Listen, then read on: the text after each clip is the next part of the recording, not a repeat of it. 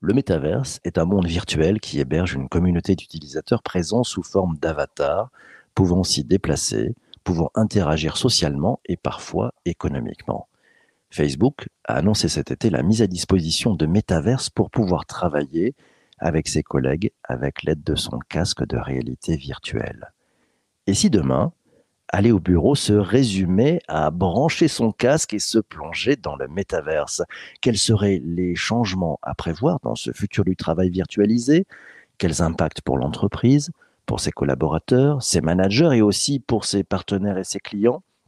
Le futur du travail se rapproche-t-il dangereusement d'un univers à la Matrix?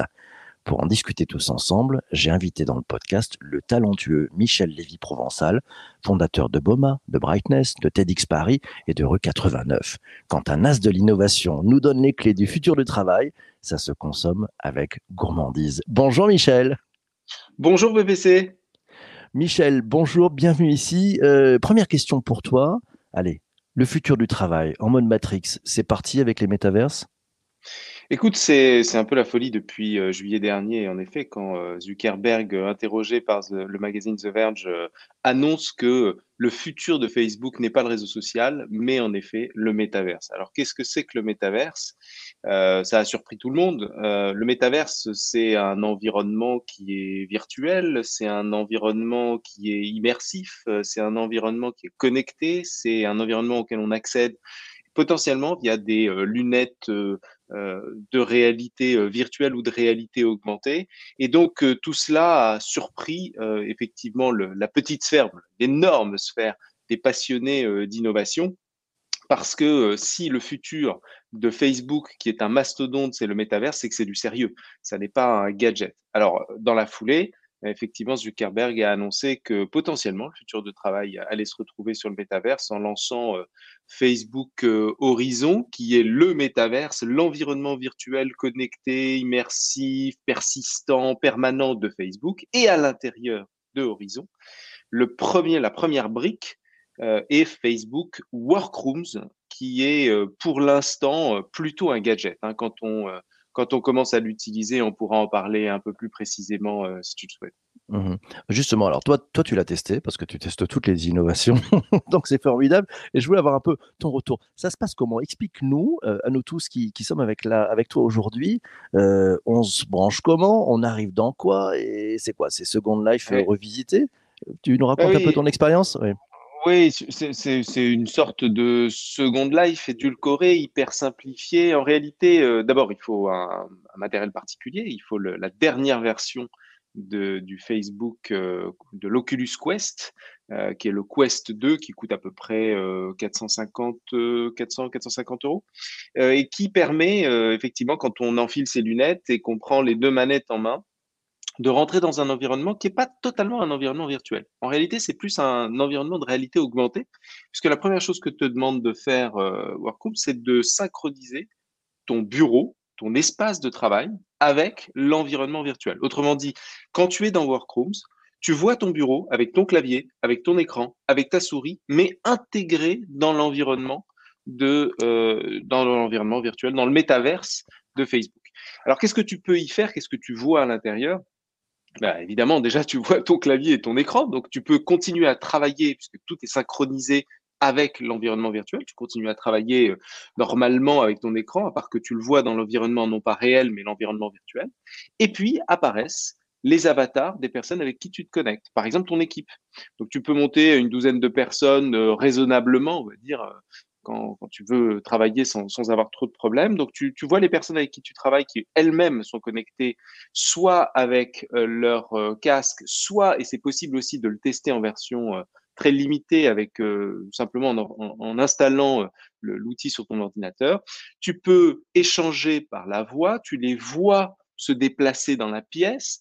Tu vois, et ça c'est un, point très intéressant aussi, tu vois les personnes autour de toi interagir avec une particularité qui est la spatialisation du son. Et ça, par rapport à une expérience traditionnelle de visioconférence, c'est assez intéressant parce que tu as vraiment une impression de proximité avec les gens. Alors, évidemment, ce sont des avatars, donc euh, tu ne vois pas leur visage. D'ailleurs, tu ne vois que le haut du corps. Intéressant, c'est peut-être une remarque à creuser.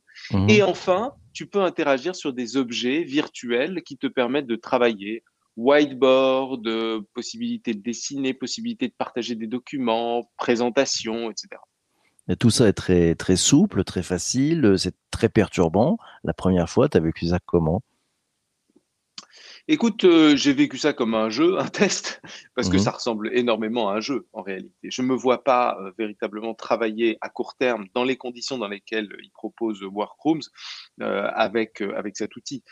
Soyons clairs, au bout d'une demi-heure d'utilisation, comme d'ailleurs tout jeu dans Quest, hein, euh, tu as mal à la tête, tu as mal aux yeux, Mhm.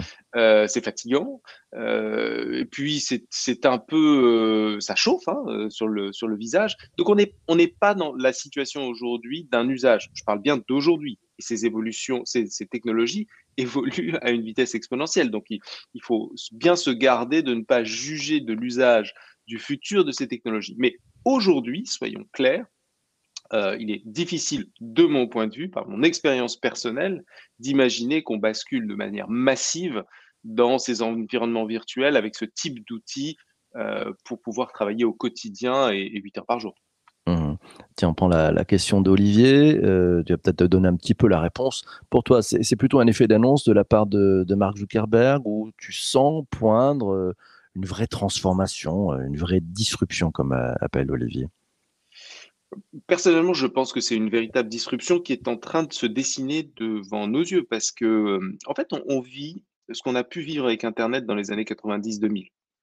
C'est-à-dire que euh, on, voit apparaître des nouveaux usages, euh, des nouveaux outils, potentiellement de nouvelles économies, parce qu'il se passe beaucoup de choses dans ces métaverses dont on va parler, qui sont de l'ordre de la révolution économique, euh, des nouveaux euh, euh, espaces de travail, des nouveaux usages qui ressemblent un petit peu à ce qu'on a vécu avec l'apparition, par exemple, des tout premiers espaces de travail collaboratif virtuel, Lotus Notes, CompuServe, AOL, euh, dans les années 90-95, et qui ont abouti à la révolution qu'on connaît à partir des années 2000 avec Internet, avec euh, la démocratisation massive de ces outils-là. Donc oui, il y a des early adopters, oui, il y a des solutions qui sont pas complètement euh, prêtes à être utilisées par le plus grand nombre, mais il y a quand même des signaux économiques il y a des signaux en termes d'investissement qui euh, prouvent qu'aujourd'hui, euh, on est en train de vivre une, une véritable révolution. Hum. Est-ce que tu penses que, que c'est une question de Vincent? Il demande est-ce que Mark Zuckerberg a été influencé par Spielberg et le fameux Ready Player One? Je pense qu'on est, on est tous euh, extrêmement, quand on fait de l'innovation, influencés par euh, les récits de science-fiction. Euh, oui, c'est euh, clairement une référence en matière d'imagination, de créativité pour ce qui concerne les métaverses.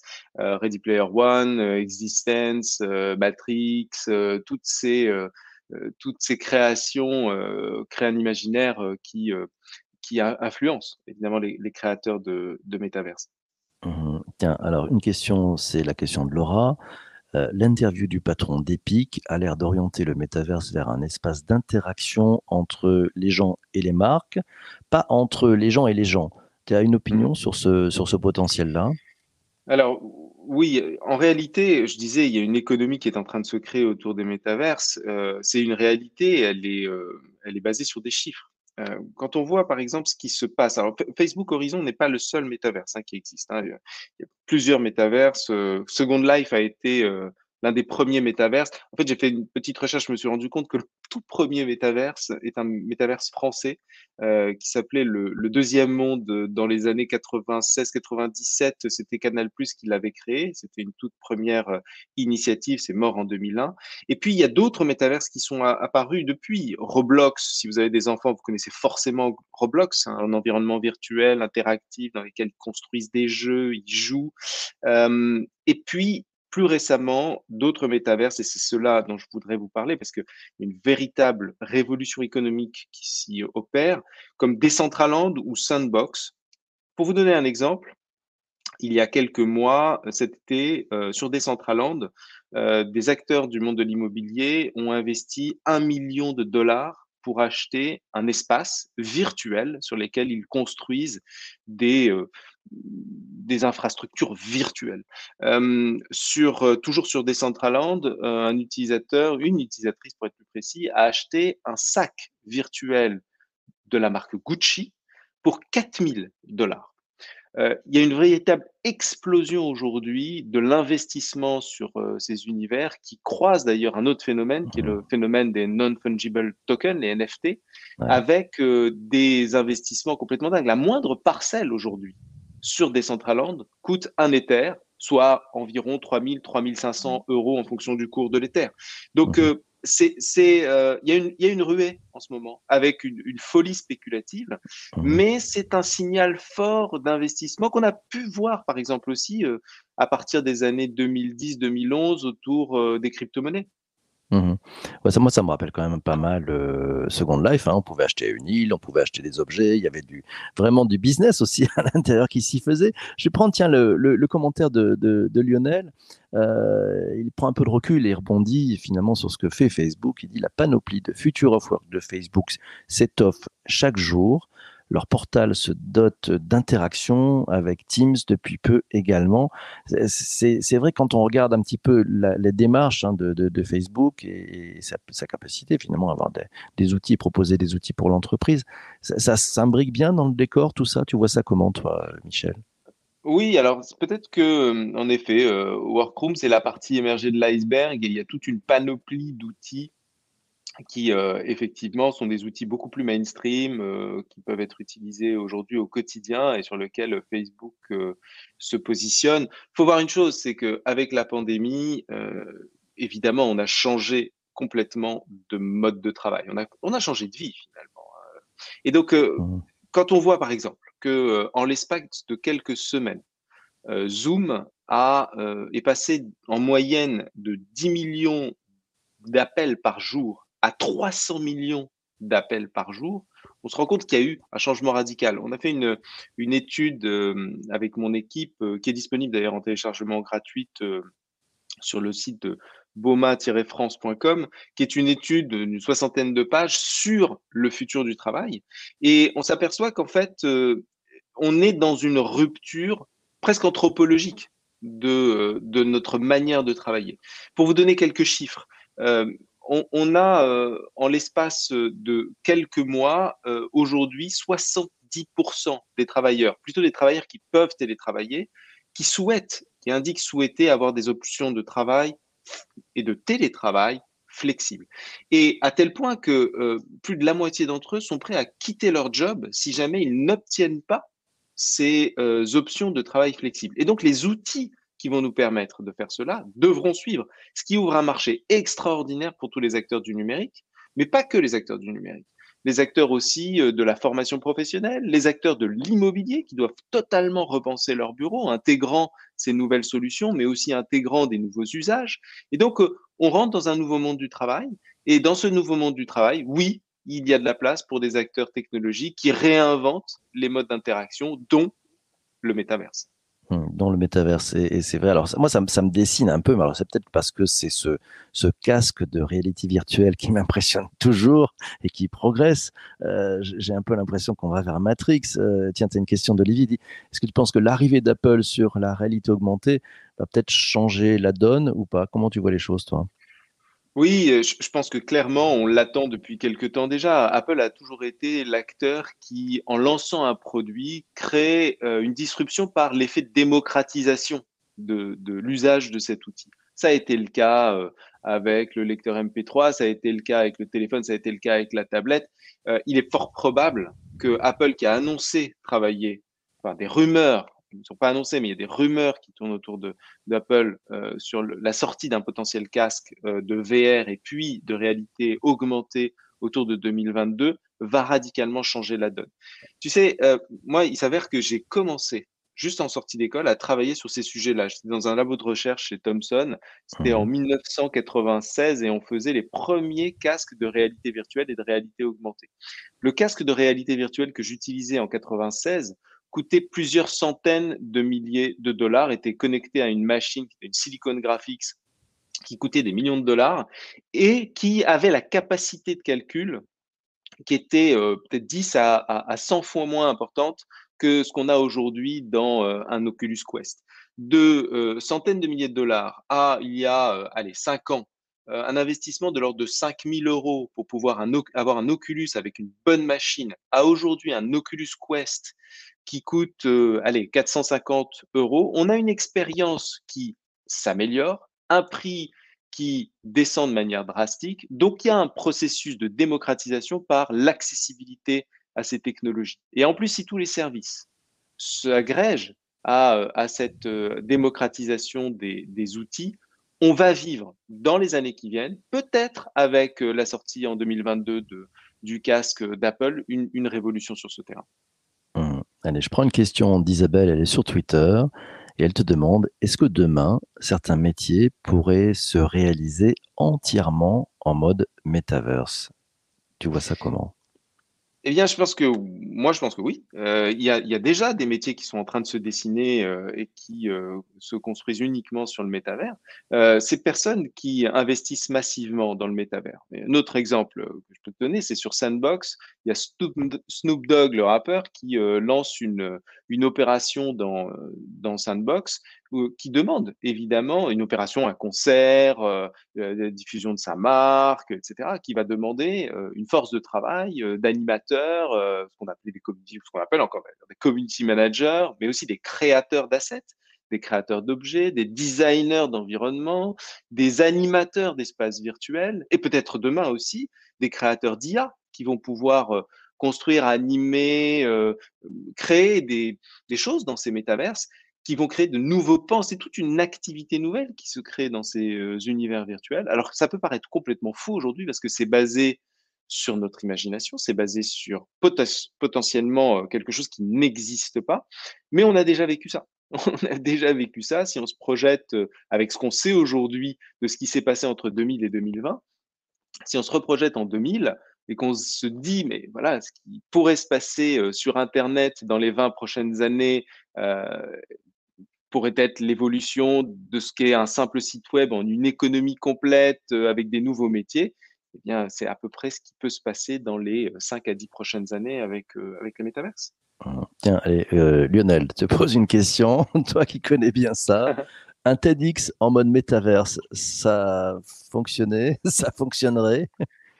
Écoute, euh, pour tout te dire, j'en ai fait un. C'était il y a, euh, alors c'était pas un TEDx, mais c'était une conférence qui était organisée euh, sur un outil 100% virtuel, qui est un métaverse, hein, qui s'appelle Virbella, et c'est un salon de la réalité virtuelle et de la réalité augmentée qui a lieu chaque année à Laval. C'est Laval Virtual qui fait ça. Et j'ai eu l'occasion d'intervenir euh, en mode avatar face à une assemblée d'avatars. Il devait y avoir, euh, je sais pas, 500 personnes dans la salle, euh, dans une salle virtuelle. D'ailleurs, la vidéo est en ligne. Je pourrais éventuellement te la, te la passer, PPC, si tu veux. Et, ça marche, et ça existe. et je pense que, en effet, ce genre de d'événement pourrait de plus en plus avoir lieu dans le futur. avec plus d'immersion évidemment que ce qu'on a vécu, parce qu'on était derrière un écran et qu'on se baladait dans des allées virtuelles mais, euh, mais avec un, casque, euh, ça pourrait créer une expérience euh, tout autre. Mmh, alors tiens, bah d'ailleurs, juste sur les, sur les retours d'expérience, Christian sur Twitter nous dit, il a, il a testé hein, la, la, la, proposition Horizon de, de Facebook, il dit c'est très fin à essayer, euh, et, et, Lionel, euh, qui a testé, lui dit J'ai été séduit par une rapide discussion, mais j'ai du mal à me projeter dans les usages, tableau blanc, partage de fichiers tels que proposé. Euh, l'expérience utilisateur, elle va vraiment être au cœur de, de cette possibilité parce que ça change beaucoup de choses. C'est très transformant cette histoire. Oui, c'est très transformant. Je, suis assez d'accord avec Lionel. En fait, moi, ce qui m'a le plus plu, c'est la, dimension euh, discussion, c'est-à-dire la, la, proximité avec les personnes avec qui euh, on échange dans l'environnement, du fait d'ailleurs de la spatialisation du son. On a vraiment l'impression d'avoir les gens à côté de soi. Euh, après, pour ce qui est du partage, de l'écran blanc, c'est pas complètement, enfin, du tableau blanc, c'est pas complètement abouti et c'est plus gadget que, qu'autre chose. Euh, il y a une chose aussi que je voudrais souligner, c'est que quand on, Facebook limite quand même les interactions. Un, un exemple qui peut paraître anodin, c'est que seulement le haut du corps est proposé euh, en visualisation dans l'environnement euh, euh, Workrooms ou, ou, Horizon demain.